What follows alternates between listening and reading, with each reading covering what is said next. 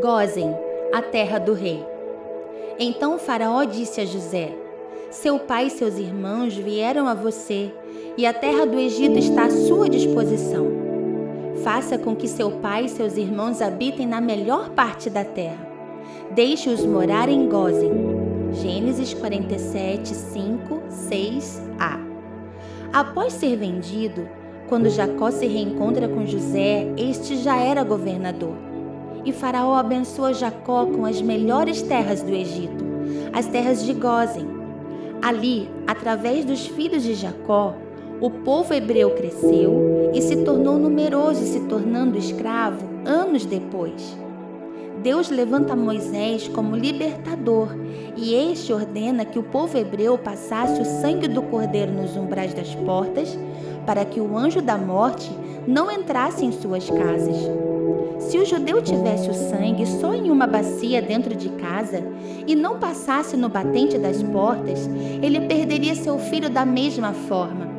Porque não basta ter o sangue dentro de casa e não obedecer ao que o Aba manda.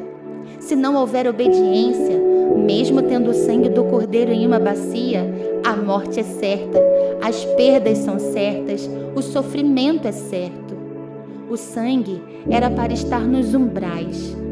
A obediência leva à permanência da vida. A casa dos hebreus também deveria estar nas terras de Gozem. Gozem era o lugar aonde as pragas não chegavam. Era o território que representava a igreja.